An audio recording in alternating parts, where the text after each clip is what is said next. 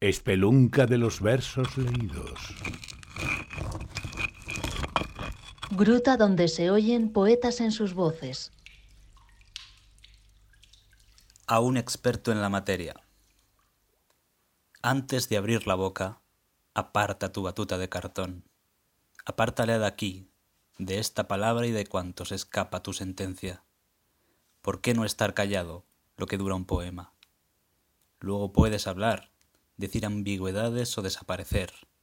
Puedes irte a vivir a la montaña, entre los verdes valles y los pájaros, y luego regresar, dichoso de silencio y bien armado, con un bozal que guarde tu entelequia.